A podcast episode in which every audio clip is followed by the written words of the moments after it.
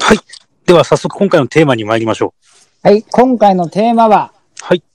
子供部屋おじさんを社会問題化しようとするマスメディアはおかしい。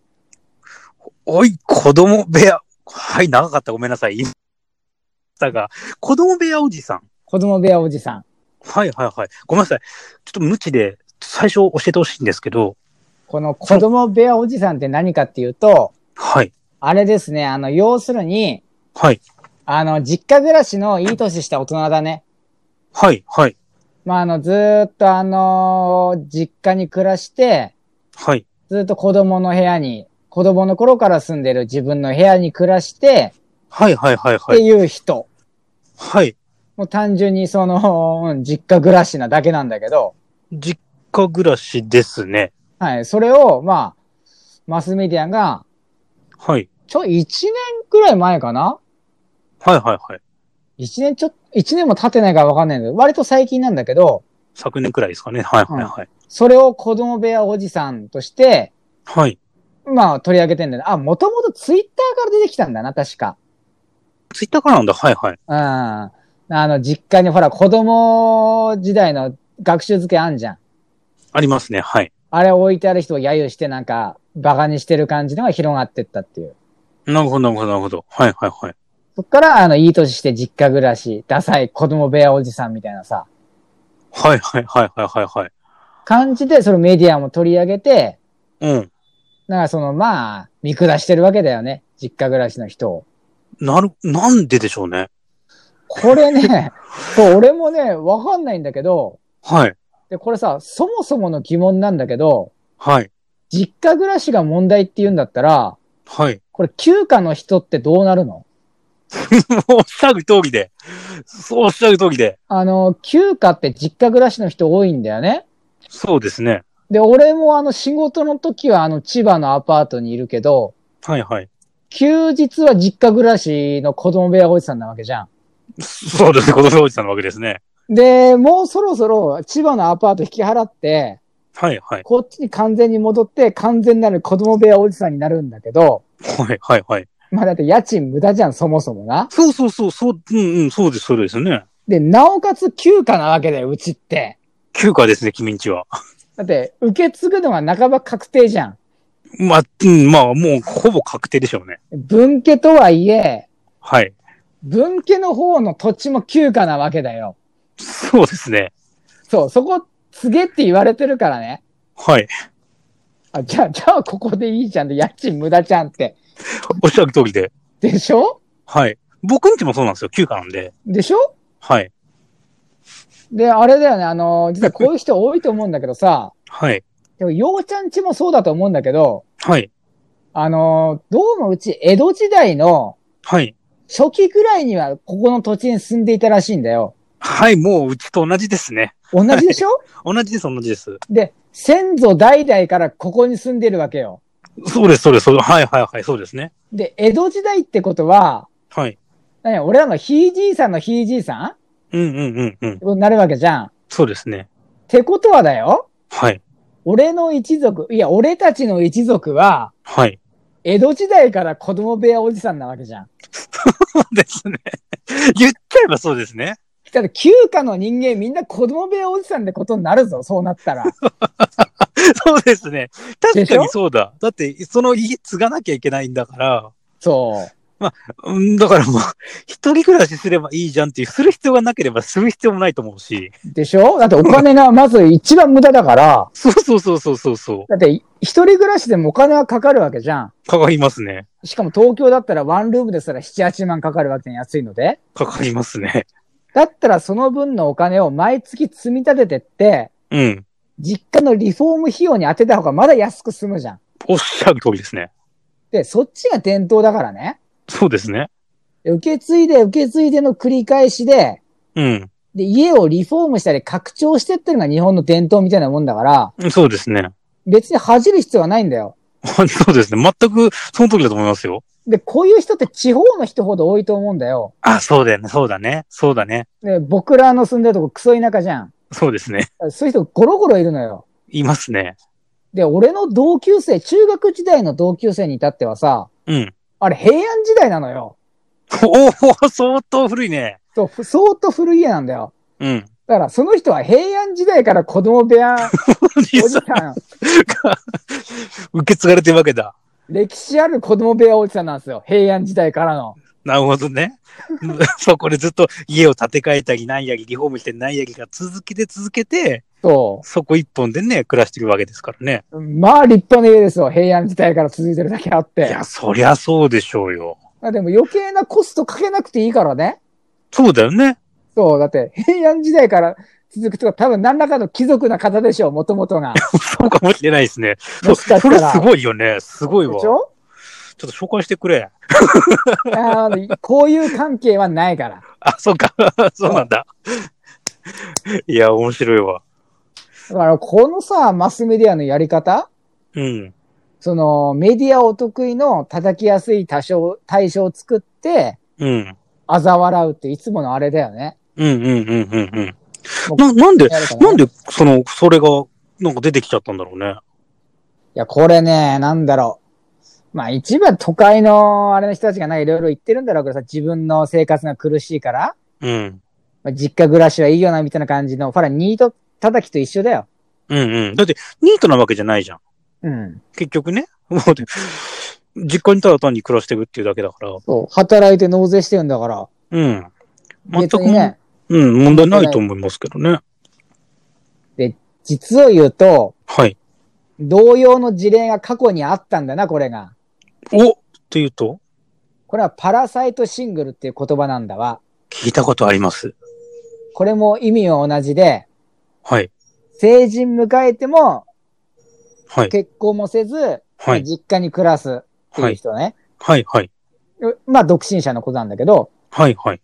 これって、山田正宏っていう社会学者が作ったんだけど、はい。はい。この人ね、どうもコピーライター的な能力がずば抜けていて、うん。うん。実はあれなんで、婚活とか、うん。あーなんだろう、あと他にもいろいろ作ったの。婚活って言葉作ったのはこの人なんだよね。あ、そうなんだ。そう、この人が作ったの。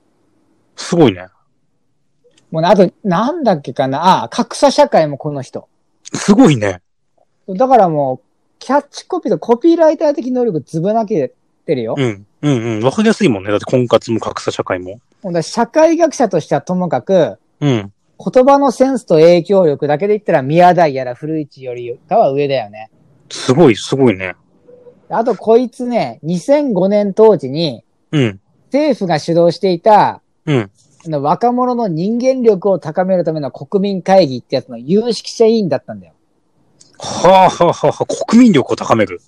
あったね。あ、人間力、人間力。あ、人、あ、人間力ね。昔流行ったじゃん。なんか人間力、人間力みたいなクソくだらねえやつが。なんか、 あったね。なんか人間力、人間強度とかもなんか聞いたことありますけれども。そうそう、クソみたいなやつがあってさ。うんうんうん。まあざっくり言うと、うん。要はビジネスなのよ。はいはいはい。で、若者論ってあるけど、うん。ああいうの基本的に煽りとか批判ばっかじゃん。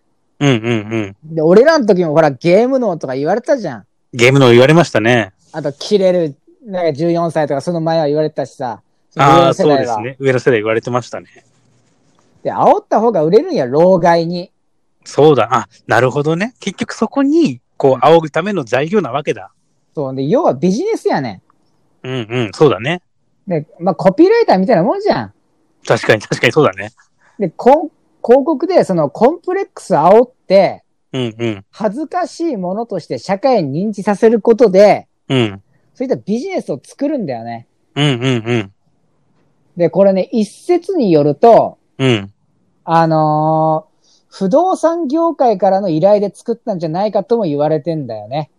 ああ、なるほど。じゃあ、これで一人暮らししよう言って、うん。出ていくように仕向けて不動産の方に流れるってことかと、それもなんかバブル崩壊後に作った話、言葉だから、うん。で、バブルが崩壊して誰も部屋とか家建てたりしなくなったって言われてて、うんそうんの時。うんそ。れでなんか困ったのが、こういったコピーを作ったって言われてるね。パラサイトシングルって作ってな。うん。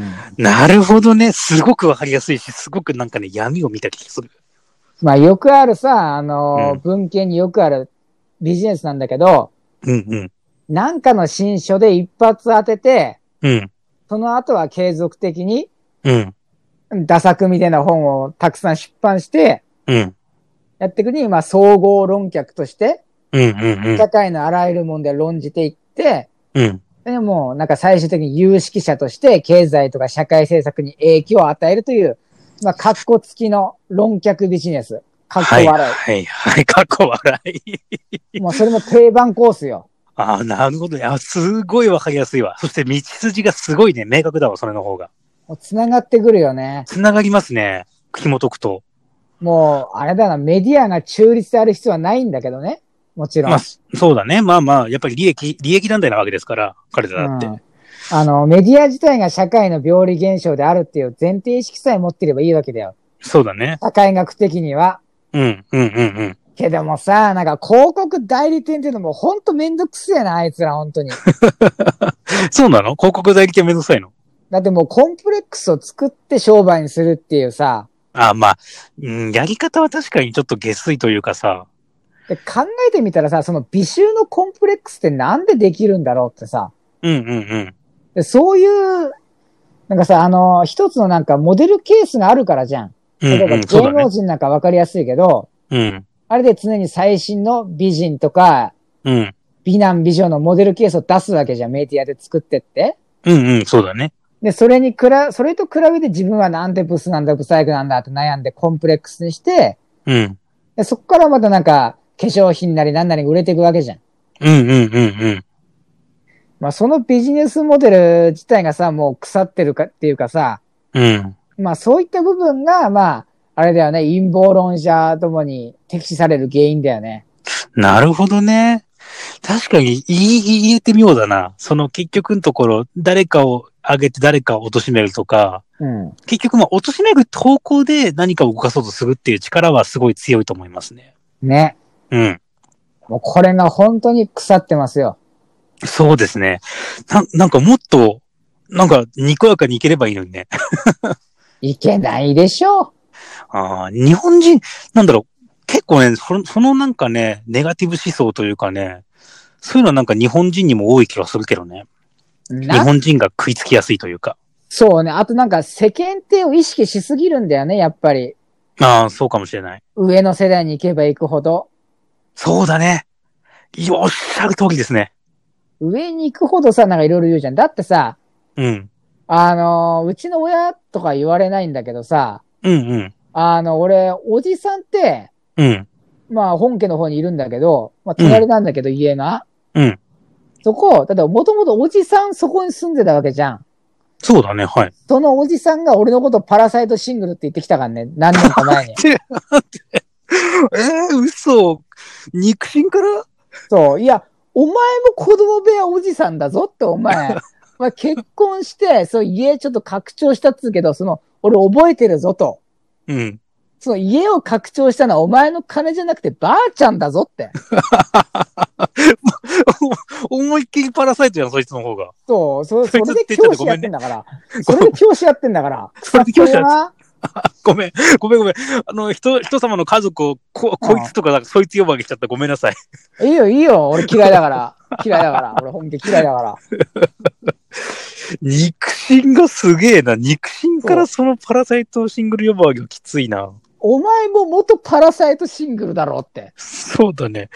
下手したらまあ、ねまあお金使っちゃってるから、下手したらもてかあれだもんね。だって、先祖代々そうじゃん。日本って大半がう、まあそ地うで方すにね行け。ば行こうと。え、うんようちゃんちもそうでしょ行っちゃえば。そうですよ。うちもずーっと、うちね、店舗からすげえなんですよ。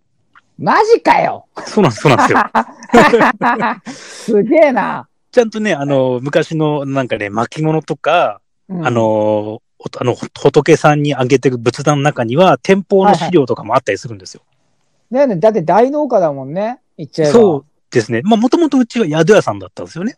あ、そうなの。そうそう。だからその、そこからずーっとなんで、はいはいはいはい。そこから僕もあの、子供部屋おじさんですね。 でしょそうですね。もちろんリフォームとかしてますけど、うん、はいはい。自分もお金出してますけど。はいそうやってやってじゃん、言うたら。そうですね。ほらもう、うん大半が、俺そうだと思うけどね。いわゆるまあその本家だとか文系とかいうカテゴリーに入ってる人はみんなそうなんじゃないかな。でしょうん。だってしかも何も恥ずべきことじゃないと思うよ。うんだってそれ批判するのって、うん。いわゆる核家族でしょ言っちゃえば。そうですね。核家族ですね。まあ東京とかで暮らしてる人とかそういう人たちだけでしょそうですねで。もそういう人って日本全体から見たら一部じゃん。そうですね。むしろ少数派だよね。うんかもしれない。そうかもしれない。その、そうですね。うん。うん、だからまあ、なんだろうね。そこら辺はね、結構少数派だろうし、そう。確かに陰謀論は感じるな。なんかね、ちょっと歪んでるよね。うん、歪んでる。なんかもうさ、本当こういうところやで、マスメディアが嫌われる理由って。そうだね。